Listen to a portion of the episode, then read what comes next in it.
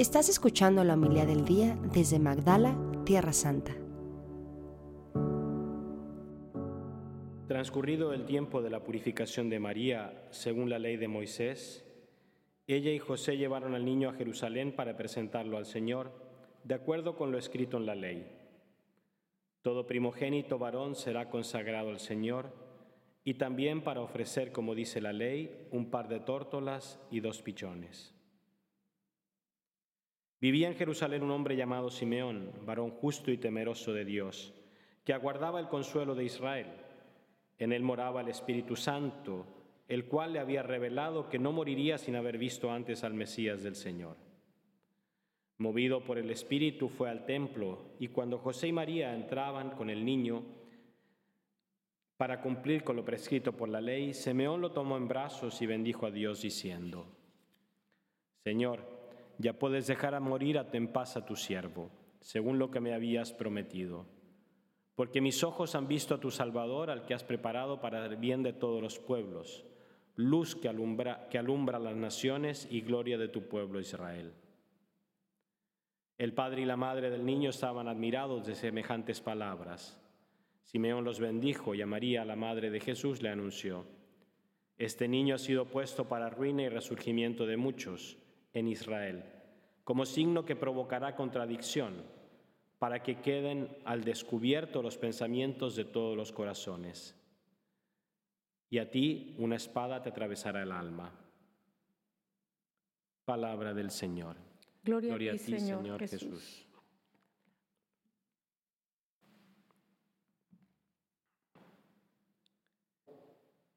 La Navidad, como hemos visto un poco en estos últimos días, es un misterio de luz Simeón aclama a Jesús luz que, alumbra las naciones. Y San Juan, en su primera carta que hemos estado escuchando estos días, habla mucho de, ese, de esa, bipolaridad.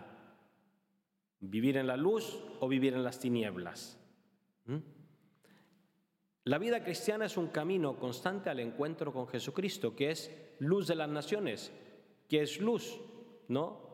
Ayer lo veíamos, ¿no? Esa luz en medio de un evento tan oscuro como es la masacre de los inocentes. Cristo que quiere alumbrar, que quiere dar vida. Donde hay luz, hay vida. Donde hay luz se puede habitar. Ahora, el sábado pasado, justo antes de Navidad, tuvimos una pequeña inundación aquí en el hotel y la casa donde vivimos los padres quedó sin luz. Obviamente no se puede habitar. Recién hoy volvió la luz y ya se puede ir a volver a habitar ahí. Entonces, ¿cuánto nos cuesta, no? Cuando nos cortan la luz, ¿no? Cuando uno no puede pagar la boleta, ¿no? Y te cortan la luz, es casi un drama. Bueno, eso que humanamente nos afecta, imagínalo a nivel espiritual cuando me cortan la luz de Dios. Y esa es la realidad del pecado. Así como nos cuesta que en la casa me corten la luz, bueno, mi casa espiritual debería costarme mucho más. Y el pecado es eso, me corta la luz de Dios. Y dejo mi, alma, en un cierto sentido, muere a los ojos de Dios. Claro, siempre tengo la posibilidad de resucitar, de hacerla vivir, de reconectar, ¿no? De levantar el switch que me da la luz con los sacramentos, con la reconciliación.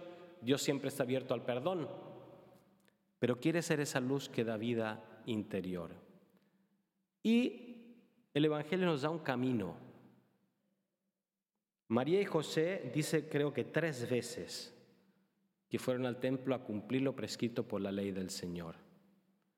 San Juan lo dice también en su, quien ama, quien vive en la luz, cumple los mandamientos. Obviamente, María y José tenían a Jesús en sus brazos. Simeón no, tenía el Evangelio. Será Jesús el que nos dice este mandamiento nuevo que es amaos los unos a los otros. Y a ese mandamiento se refiere San Juan. No puedo decir que amo a Dios y odio a mi hermano, porque soy un mentiroso y vivo en la oscuridad. Entonces ese camino de vivir la caridad, vivir el amor en lo concreto de cada día. Para José y María era cumplir la ley del Señor. Y eso los llevó al encuentro con Simeón.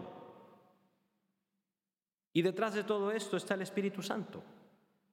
A veces pensemos que, yo siempre digo que se piensa que el Espíritu Santo se dedica a tener efectos especiales, ¿no?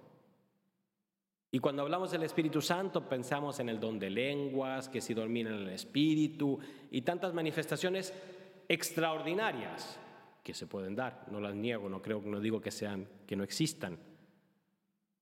Pero nos olvidamos de esa manifestación ordinaria del Espíritu Santo en nuestras vidas que nos lleva a la luz. Y esa es la vida de Simeón. Piensa en este Señor que llevaba quizás cuántos años yendo al templo detrás de una promesa que había recibido. No, el Espíritu Santo le había revelado que no moriría sin ver al Mesías. Y qué sé yo, tal vez ese día se levantó con mal de panza, con mal de cabeza. Dijo, no, hoy mejor no voy al templo. Sí, bueno, si no vino ayer, tal vez viene mañana. Podría haber sido así. Pero no, Dios es fiel a sus promesas. Y nuevamente una mañana, de nuevo dijo, voy al templo.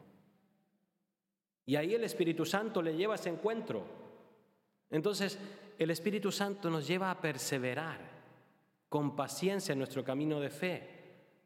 Cuando nos viene la ganas de tirar la toalla, no hoy, no, ¿para qué rezar hoy? Bueno, ¿qué?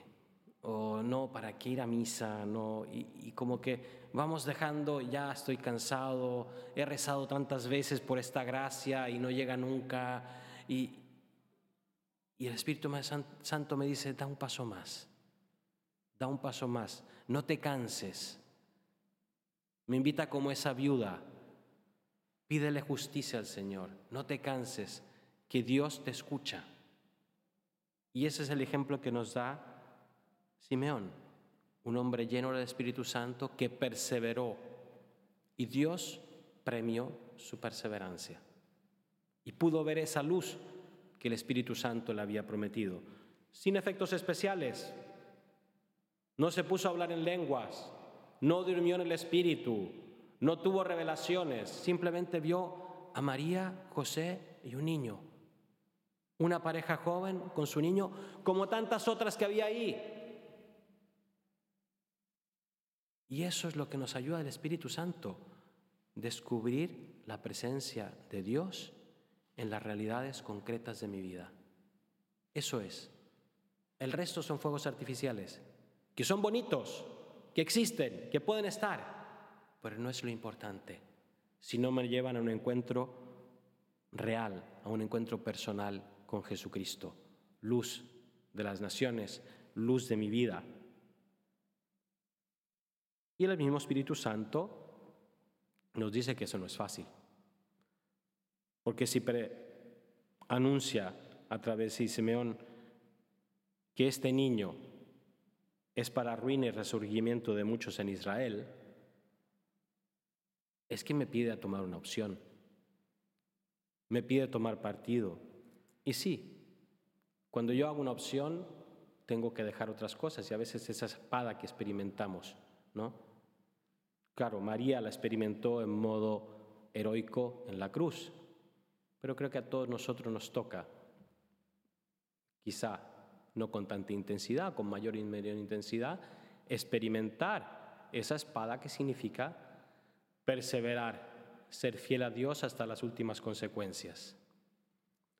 Pidamos hoy a María, José, que llevan al niño al templo, que nos acompañen, que nos ayuden que nos ayuden a escuchar la voz del Espíritu Santo, a seguir su luz, a perseverar incluso contra toda esperanza, pidiéndole a Dios que si no es posible lo que le pido, que me dé el valor, que me dé la perseverancia, la fidelidad para seguir adelante, llevar mi cruz y ofrecerle con generosidad, con magnanimidad, esa espada que me puede estar atravesando el alma.